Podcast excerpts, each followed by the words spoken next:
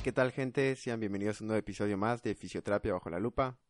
Bueno gente, como ya vieron en el título del podcast, esta vez vamos a hablar un poco del ligamento cruzado anterior. Hablaremos un poco del diagnóstico, de los objetivos que hay que tener eh, a la hora de rehabilitarlo, de las consecuencias que puede ocasionar esta lesión, sobre la decisión si hay que operar o no hay que operar. Hablaremos igual sobre eh, cuáles son nuestros objetivos específicos antes de que el paciente eh, entre a cirugía y después de que el paciente salga de la cirugía.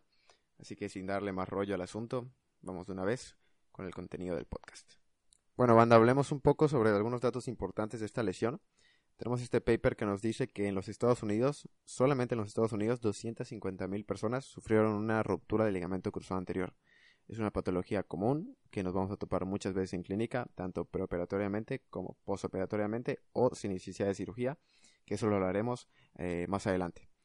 Eh, de hecho, eh, esta lesión suele ser complicada, no es como un esguince de tobillo que cura muy rápido, este ligamento suele curar muy lento.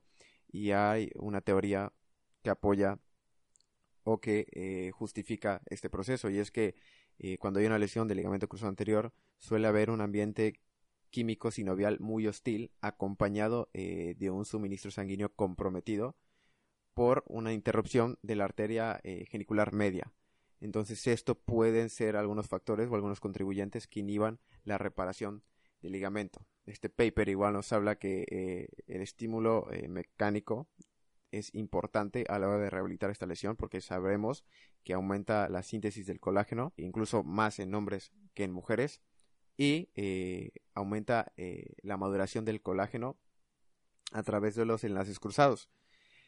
Entonces, de aquí la importancia de siempre incluir el ejercicio terapéutico a la hora de rehabilitar esta lesión.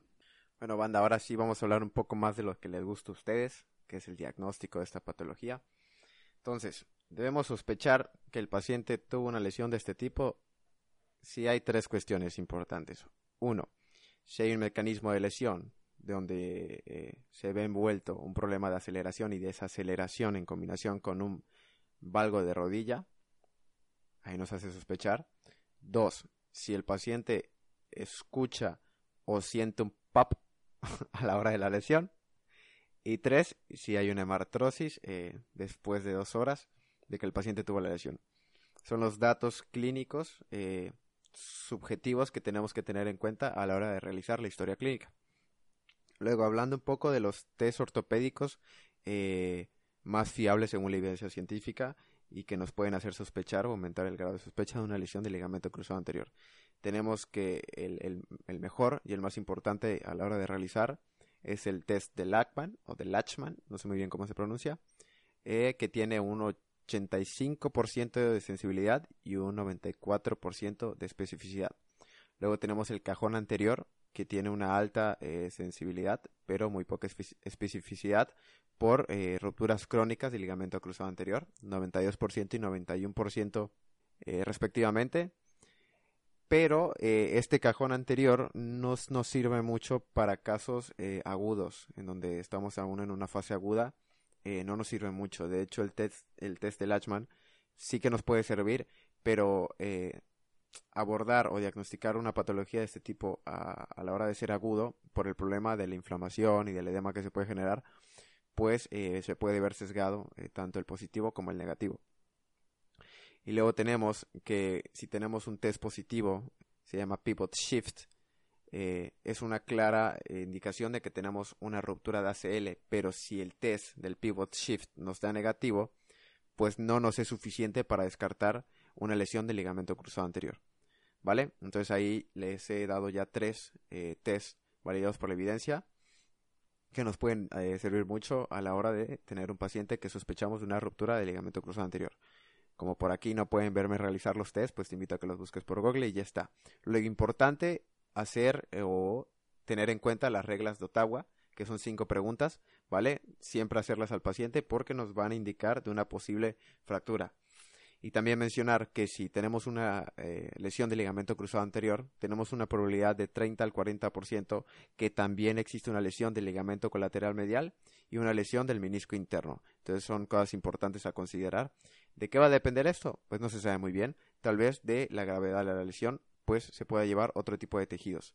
Pero tener en claro esto porque eh, pues nos va eh, a indicar un poco el camino que hay que tomar a la hora de la rehabilitación. Bueno, bandita, ahorita vamos a hablar un poco del cuidado de las expectativas que tienen los pacientes, ¿vale? Muchos pacientes piensan que de una lesión de este tipo eh, el pronóstico pues suele ser bueno y la verdad es que no es así. El pronóstico, si bien no es del todo malo, no suele ser como los pacientes piensan que es, ¿vale? De hecho, tenemos un estudio que nos habla que incluso después de cinco años de una lesión de este tipo, los pacientes aún pueden tener dolor en la rodilla, síntomas de inestabilidad en la rodilla, eh, limitaciones en las actividades de la vida diaria. Entonces es importante cuidar las expectativas que va a tener el paciente con esta lesión y que tengan mucha paciencia y mucha constancia, ¿vale? De hecho, tenemos un estudio que evaluó a 181 pacientes eh, que estaban esperando una cirugía eh, para el ligamento cruzado anterior, en donde todos, todos, absolutamente todos, dijeron que iban a tener una función normal de la rodilla después de 12 meses de la cirugía. 91% creía que el regreso al deporte después de un año iba a ser exitoso, ¿vale? Y el 98% eh, confirmó o dijo que no iban a tener artrosis de rodilla después de una lesión de ligamento cruzado anterior. Y esas expectativas son completamente falsas y completamente erróneas, ¿vale?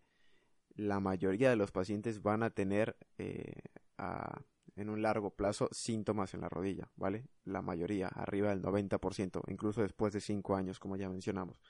Y solo el 42% de las personas que no eran atletas profesionales van a tener la capacidad de regresar a hacer actividades eh, deportivas competitivas, ¿vale?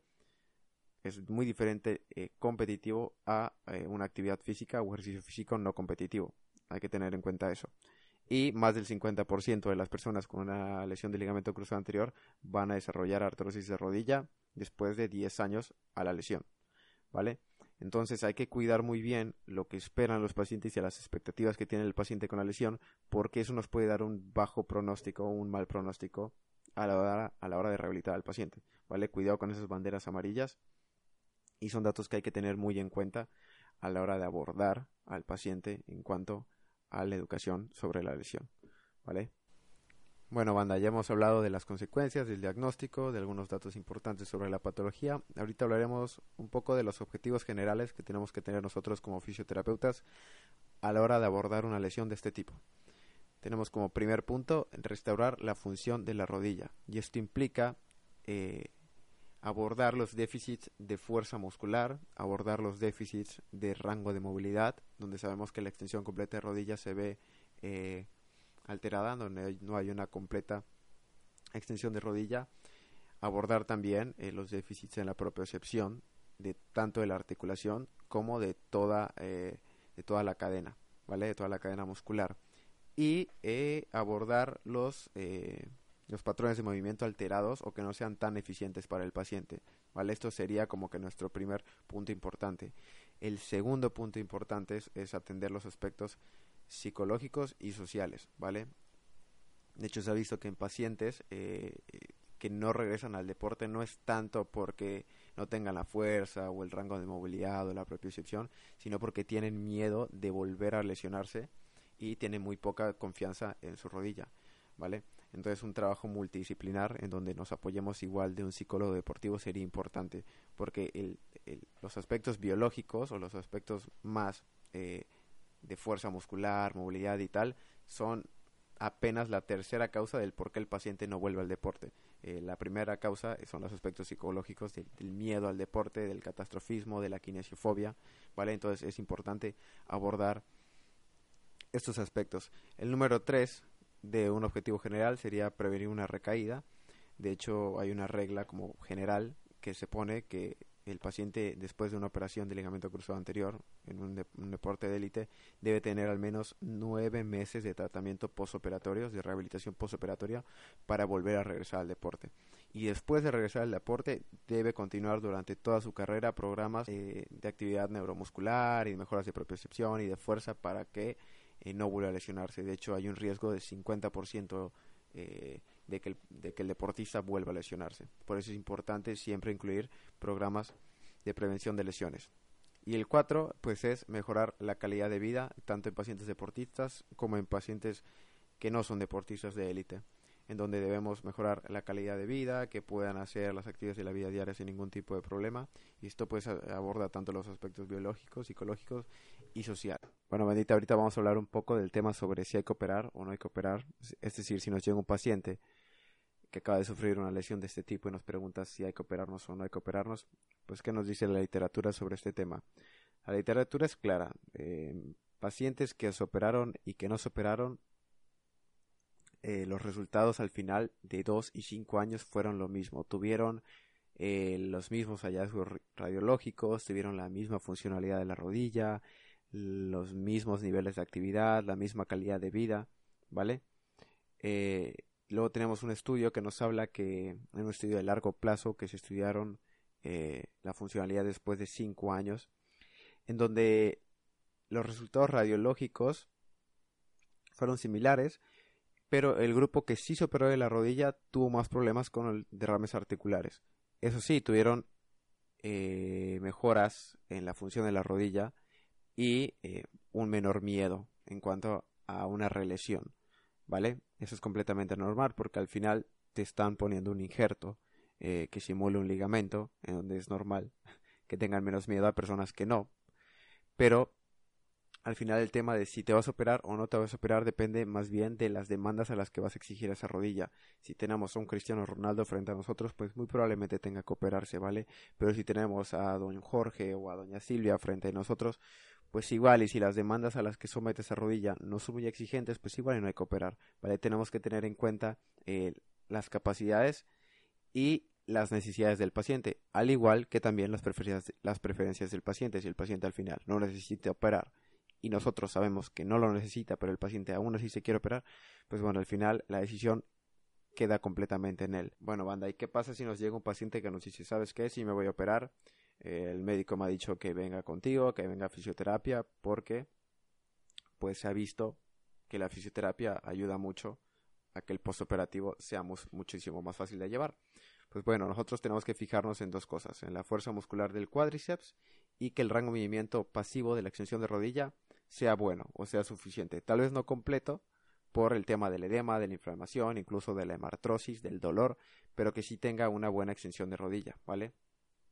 Eh, se ha visto que si abordamos estos dos aspectos, eh, el postoperativo va a ser muchísimo más fácil de llevar, incluso el paciente va a tener mejor función y mejor eh, niveles de actividad comparado con las personas que no llevan un preoperatorio. Así que tanto en pacientes que no piensan operarse como que piensan operarse, eh, la fisioterapia eh, sigue siendo eh, un abordaje como primera línea de acción. Bueno, bandita, ahorita sí vamos con lo bueno del podcast, ya vamos con el, con la rehabilitación basada en la evidencia de un paper que ahora mismo estoy leyendo, no lo tengo como que tan aprendido en mi mente, sino que lo voy a ir leyendo poco a poco, ¿vale? Se va a dividir en fases, en objetivos principales y un poco en la descripción resumida de lo que podemos hacer. Primero tenemos la fase preoperativa para esas personas que eligieron operarse, en donde nuestros objetivos principales van a ser que no haya un derrame articular de la rodilla, que haya un rango de movimiento activo y pasivo completo y que la fuerza del cuádriceps eh, sea del 90% mínimo comparado con el lado no lesionado.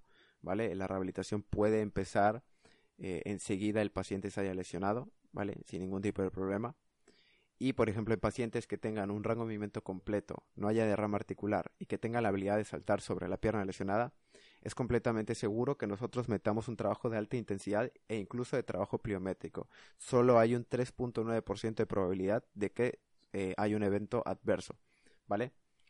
Luego tenemos la fase aguda, es decir, pacientes que tal vez no se decidieron operar, en donde nuestros, nuestros objetivos principales va a ser que no haya un derrame articular de la rodilla, que haya un rango de movimiento activo y pasivo completo y que haya una elevación de la pierna arriba sin lag. ¿A qué va el término lag? Que no haya retraso, que no haya mm, temblores, que lo pueda hacer de manera eh, continua y que sea un movimiento fluido, tanto en la parte concéntrica, elevar la pierna, como en la parte excéntrica, ¿vale? En esta fase la crioterapia puede ser utilizada para el manejo del dolor, pero la literatura, la literatura nos dice que no es efectiva para reducir el derrame articular, ¿vale? Y, eh, y, podemos añadir al programa de ejercicios el EMS. Luego tenemos la fase intermedia, que nuestro objetivo principal es terminar de, terminar de trabajar la extensión de rodilla, ¿vale? Que haya por lo menos un 80% de fuerza eh, del cuádriceps comparada con el lado eh, no lesionado y que haya una simetría del 80% en el hop test, o sea, en el single hop test, o sea, en el salto. Es decir, que hay una diferencia tan solo del 20% de cuánto puede saltar mi pierna lesionada con mi pierna no lesionada. Eso tiene que ser eh, nuestro objetivo en la rehabilitación.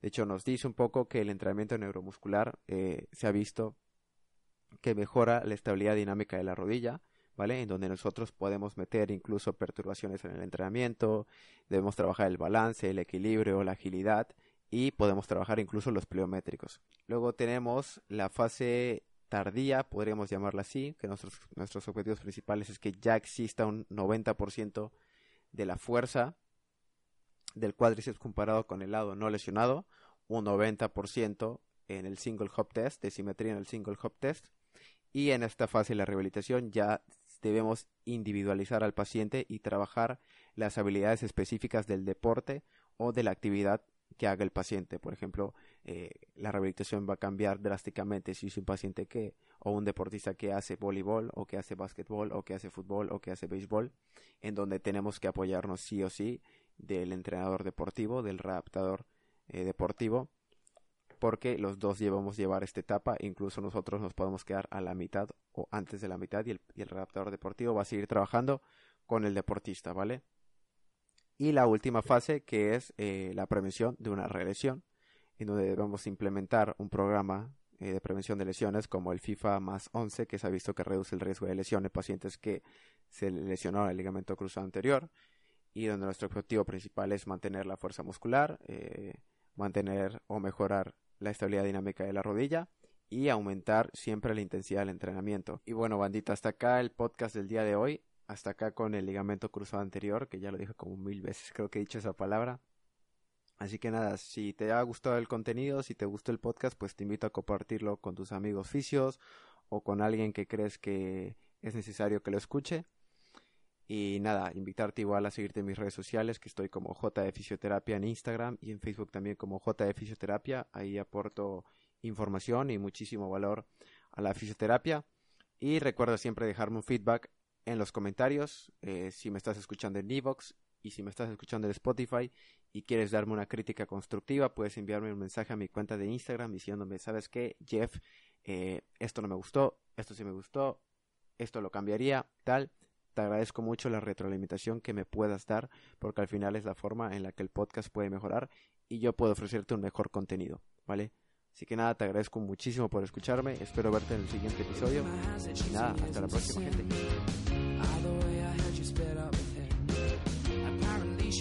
over her floor.